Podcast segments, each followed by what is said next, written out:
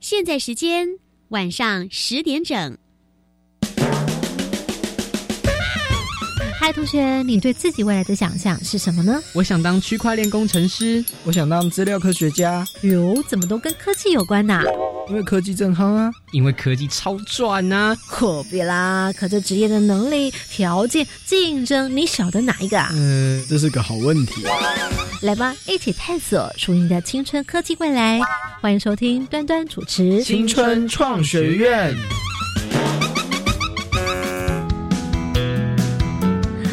同学，欢迎在一到六月份来收听每个礼拜一晚上十点钟到十点半的《青春创学院》，我是端端。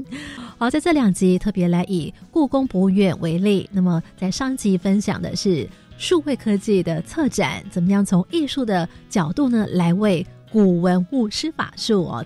而这一期呢，我们要来聚焦是资工师的脑革命、艺术脑、科技脑，哇，怎么样的双脑并用？特别是在 AI 或者是五 G 科技这方面的运用跟借用。好，马上就来请出今晚的专家来宾，哦，来邀请到是故宫博物院数位资讯室的谢俊科主任。主任你好。呃，大家好，呃，主持人呢，各位同学，各位听众，大家好。好，那么因为是防疫期间的录音，所以呢，我们的三位小帮手现在呢都在线上。首先来介绍第一棒，间隔。大家好，我是曾子勋，然后今年刚升大一，目前呢即将念电机系。接下来第二棒，间隔。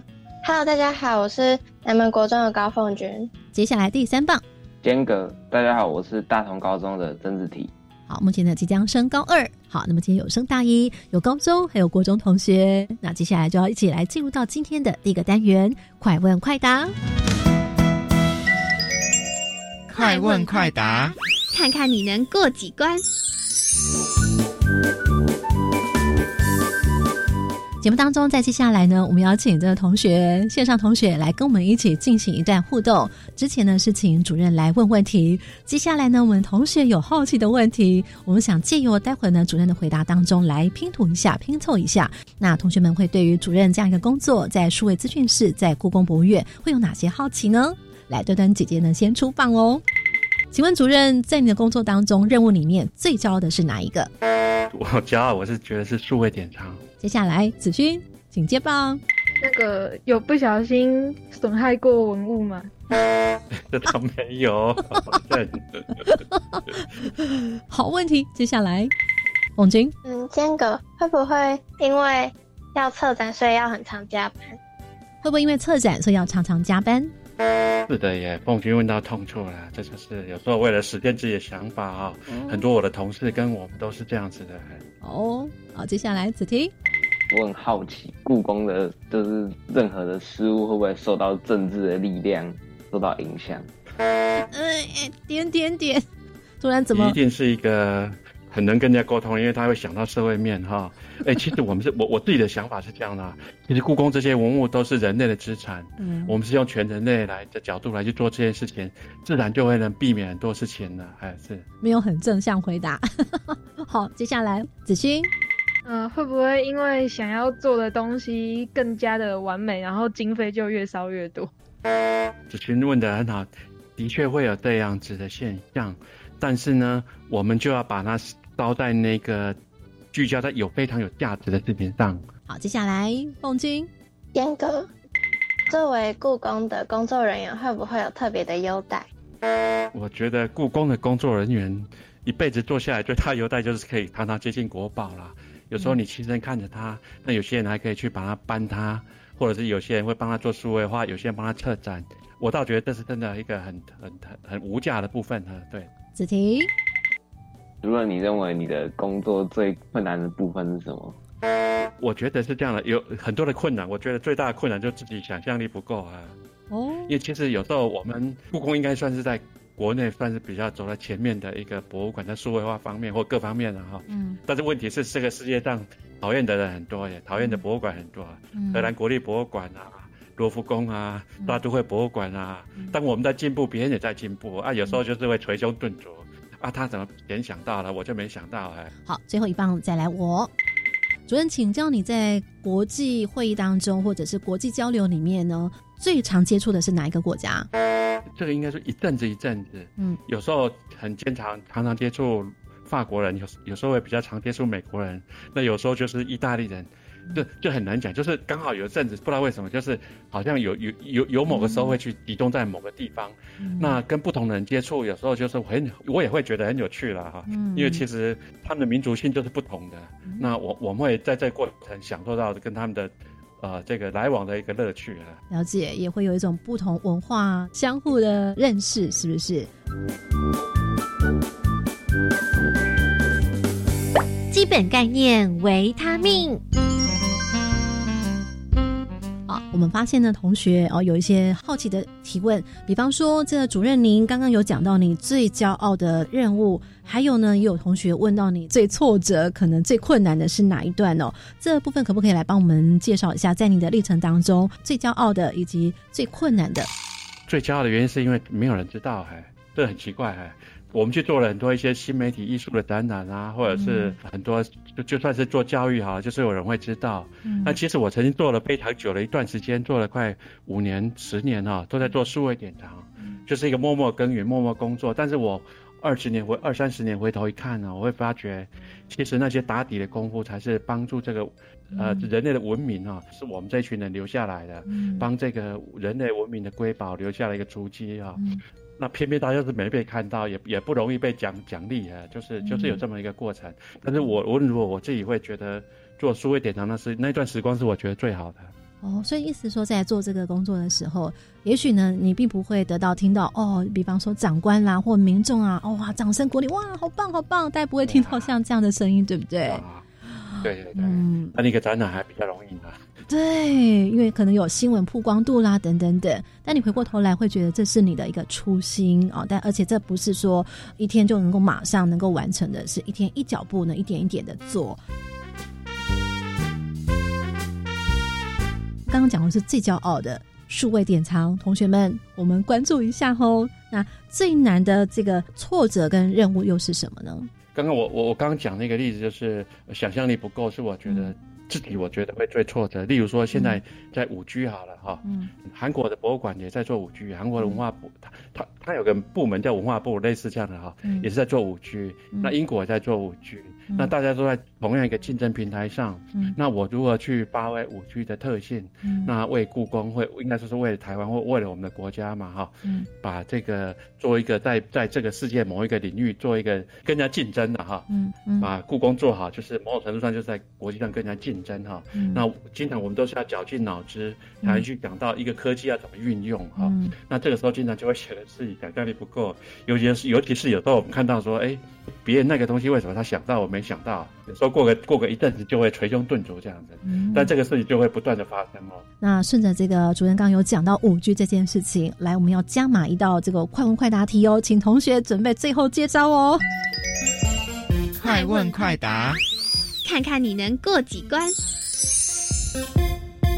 刚刚讲到了五 G 这件事情，我们要了解那到底五 G。对于博物馆来说，有些什么样的特别意义呢？我们知道一 G 的时候呢，可以通话；二 G 可以发简讯；三 G 可以上网；四 G 的时候呢，哇，比较能够顺畅的看这个串流影片。那五 G 它能够做什么？不仅在博物馆呢，我是说你们所听到的五 G，五 G 跟四 G 的差别在哪里？它更可以怎么样子？有没有同学可以回答？五 G 带来的方便好处是什么？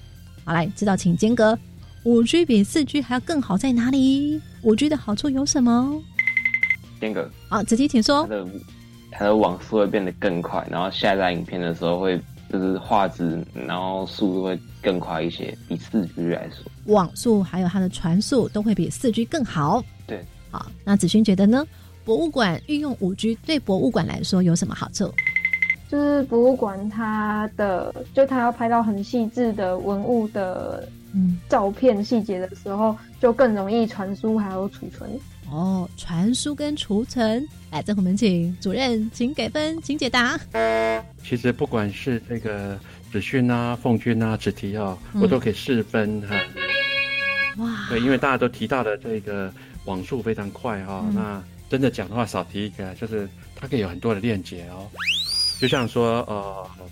大家都知道，最近有一个东西叫做物联网嘛。物联网如果说一物联网、两物联网、三物联网，就没什么了不起了。嗯，它是万物联网就不得了了。那个连接一多哈，它可以到达数都数不清的时候哈，哦，那个就会变成一个高度智慧化的世界，或者是我们未来可以说是一个以现在角度来看，看十年后，那真的是一个魔法的世界。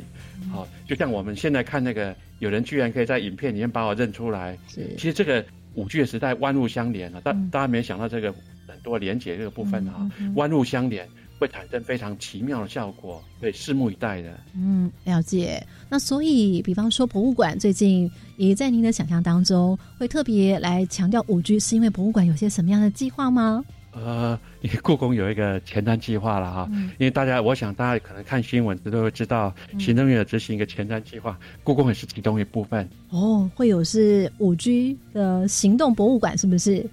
对对对对，我们是在在正在发展当中啊哈。讲一阵子，意思是可能要几年吗？还是我们陆续就会推出一部分一部分哈。嗯。但是真的到达所谓的万物相连哈，到达到处都非常快哈。嗯。可能也要再个三五年哈。对。了解。好，三五年呢，有时候呢说起来长，但是有时候过起来又很快，对不对哦？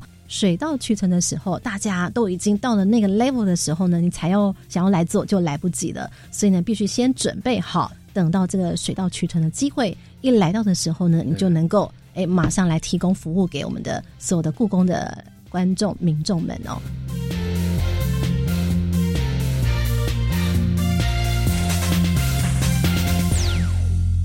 那刚刚我们都讲到台湾的趋势，那也了解到说你在过去呢，常常必须要在某一段时期就要常常接触不同国家的人。除了在文化的这个接触的火花之下的话呢，想要了解就是说，那在全球跟台湾，我们在博物馆的科技的趋势跟特色有没有什么不一样呢？到底现在全球可能呃以博物馆借用科技来说，最夯的又是什么？其实 AI 是在。各个领域，包括在博物馆，都形成一个趋势哈。有些博物馆它已经在做，例如说，它大概可以允许国中程度或者高中程度问一些不要准备好的问题啊，就是说你想到你就问家的问题啊，他还答得出来哦。你可以问他苏轼啊，苏轼大概在民国呃，大概在一元几年好了哈，或者是他有哪些好朋友啊哈，诸如此类。呃，那个电脑已经陆续都能回答出来了。嗯，那当然，我我们可以想象到，过个十年，它可能变成艺术指导的等级都有可能哈。嗯，所以 AI 也是一个重要的趋势。所以，到底国外在夯什么呢？现在以博物馆借用科技，你看他们在流行着什么？以科呃不同的博物馆哈，它有不同的条件哈。是，那它会发展不同的科技哈。例如说这个。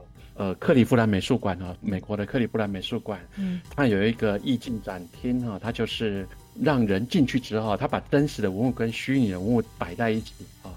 那这个时候呢，呃，例如说我我我用手势去做一个姿势好了，或者是一个什么姿势哈，嗯，然后呢，这个姿势就可以去把文物里面最有关的叫出来哈。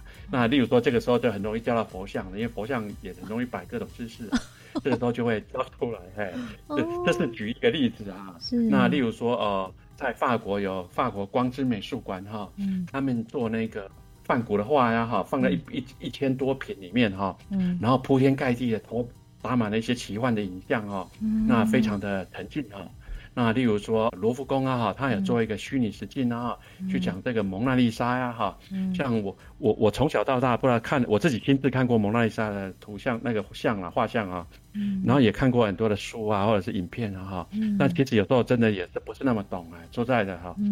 但是我当我用了那个罗浮宫的虚拟实境的时候，蒙娜丽莎的虚拟实境的时候，我发觉我从来没有一个一本书或者一个人哈，或者一个媒体可以解释的这么清楚。这是我觉得说故事能力最强的一个科技啊，所以我我就是说，在不同的地方有不同的博物馆，它会用不同的科技，那有非常多的面向，对。所以呢，刚刚听到了博物馆怎么样的来借用科技哦，在虚实之间的影像研发跟这个探究，然后来实现的这些作品，能够来帮助进入到博物馆的人，或者是到呃任何场馆的人来接触艺术。也就是说呢，也许我们以前会觉得离哪个画作、离哪个文物非常的遥远，但现在呢，可能在台湾就可以很近距离的接触了蒙娜丽莎，对不对哦？然后你就可以很近距离的了解，你不用一趟飞机去，但并不是说它能够取代真实，但事实上呢，你是一个最好的一个接触文物或者是呃接触画作，它是一个很好的一个方式。换句话说呢，借用科技它带来了一个说故事一个不同的展现。所以我刚刚所听到是“说故事”这三个字，来让这个故宫博物院来借用科技也来怎么样说故事，这应该是对你来说一个很重要的一个不同的启发。但讲到启发，你有没有觉得说你跟国外人士在交换经验的时候，你有没有从他们身上曾经听过哪一句话，对你来说其实是备受影响的，对你来说呢很有帮助的？灵光感应盒。是我曾经呃跟一个很出名的新媒体艺术家，嗯，他是那个邵玉飞哈，Jeffrey 肖哈，嗯，我我曾经有一次跟他在讨论这个数位的展示哈，或者新媒体艺术或者数位艺术哈，数位显示科技哈，跟真实的文物，我跟他讨论一个事情，他给我一个事情，我我倒觉得我收获蛮大的，是，就是在在有一阵子，我一直觉得。科技做出来的展示，哈，就数位展示跟真实的文物的展示之间到底是怎么一回事吧？哈，为什么要这样？为什么要那样？好像有点点懂，但是又不是太懂哈。那他的他的大意就是告诉我们说，哈，真实的文物啊，虚拟的文物啊，不要去跟真实的文物竞争，因为怎么样都争不过真的哈。但是我们要去做他做不到的，要要 better，好，就是说他有些地方是他。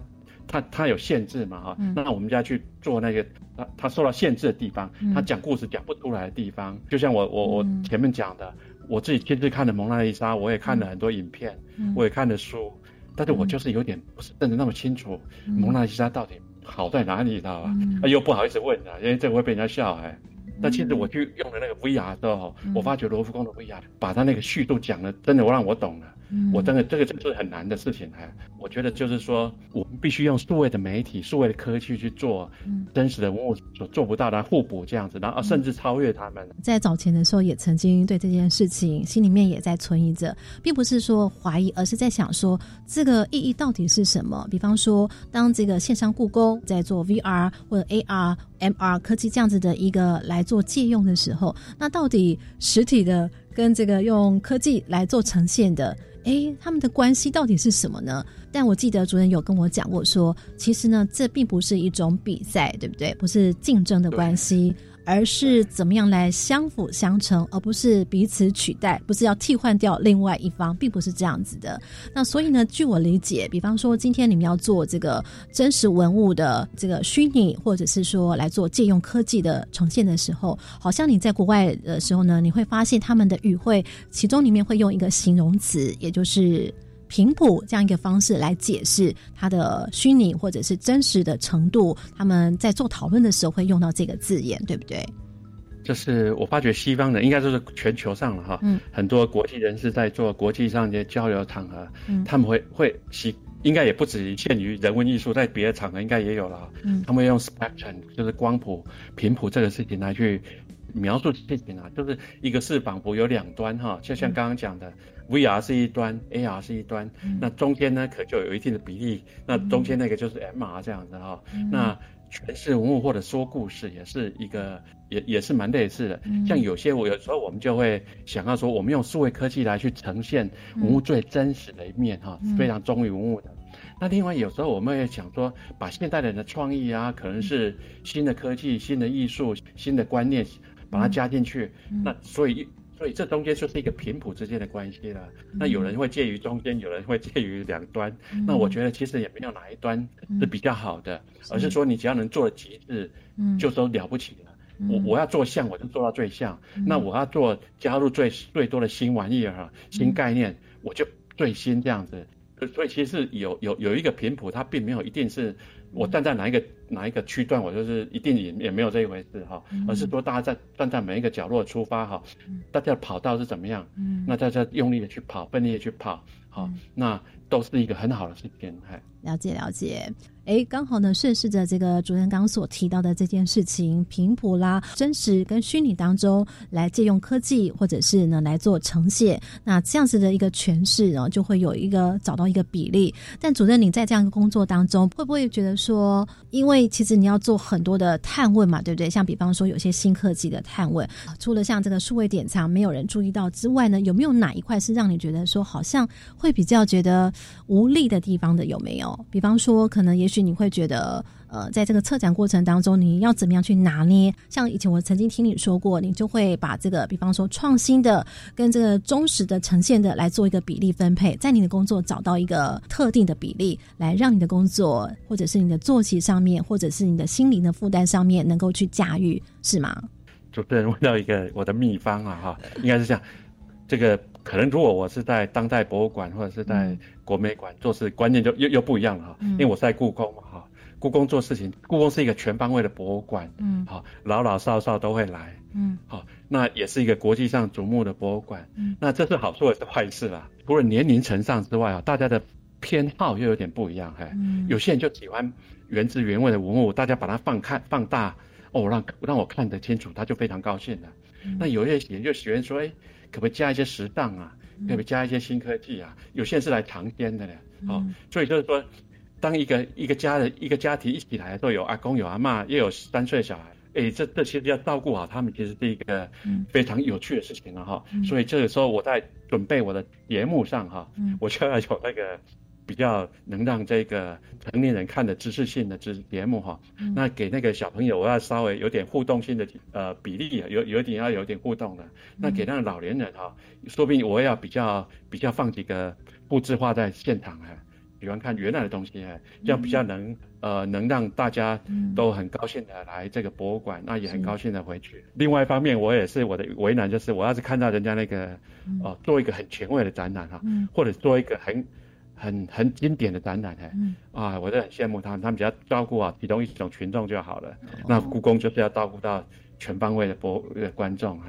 换句话说，您照顾到全方位的这些观众，也是您的职责嘛，对不对？所以你就会每一个年龄层或每一种目标层，你都会去做一些比例上面的分配。虽然你心底里面会有一些你想要创新的，或者你想要做的，它可能不见得是所有的民众都喜欢的，但是你会做一个比例上面的分配，并不会只是说哦，我就只做哪一个方向。了解到说这个单位你现在所在的这个职场、这个职位当中，你必须要照顾全方位的人。很也是一种成就了，也是一种乐趣。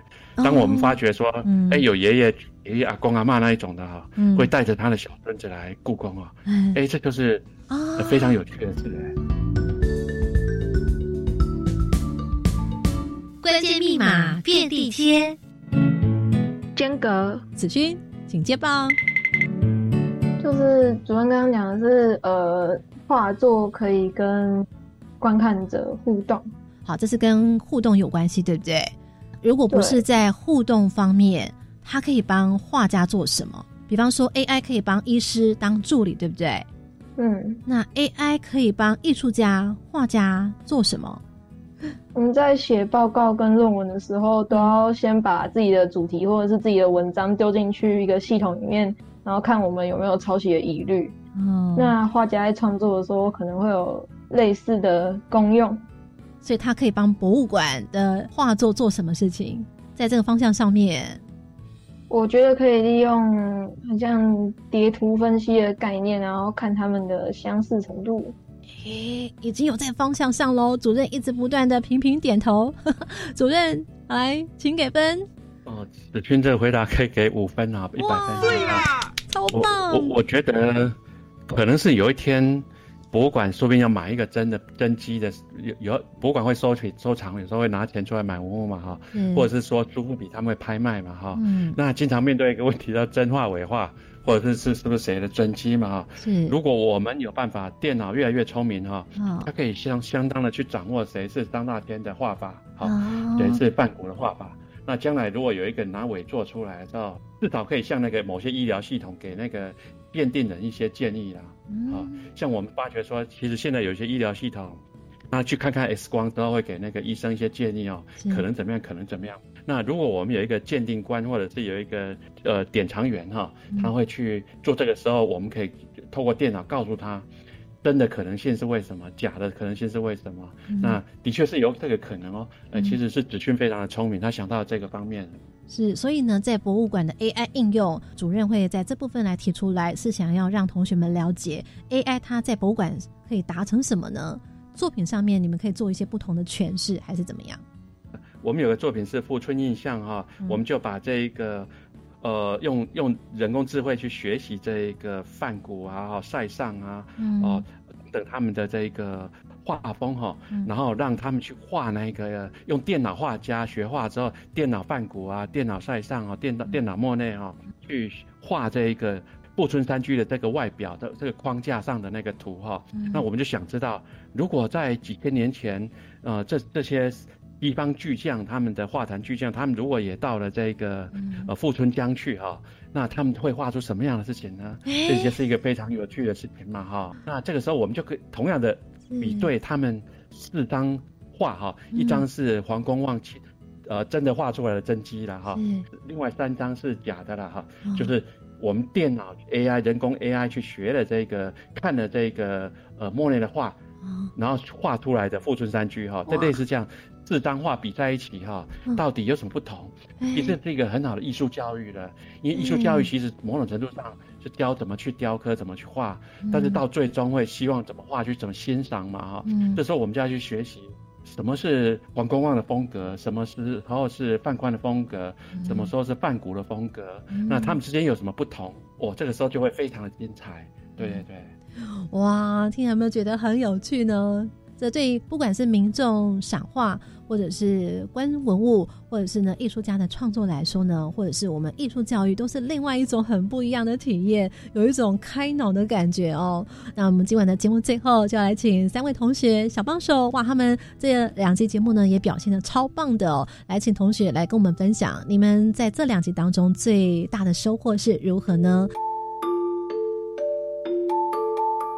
我们来请子琪，你先好了。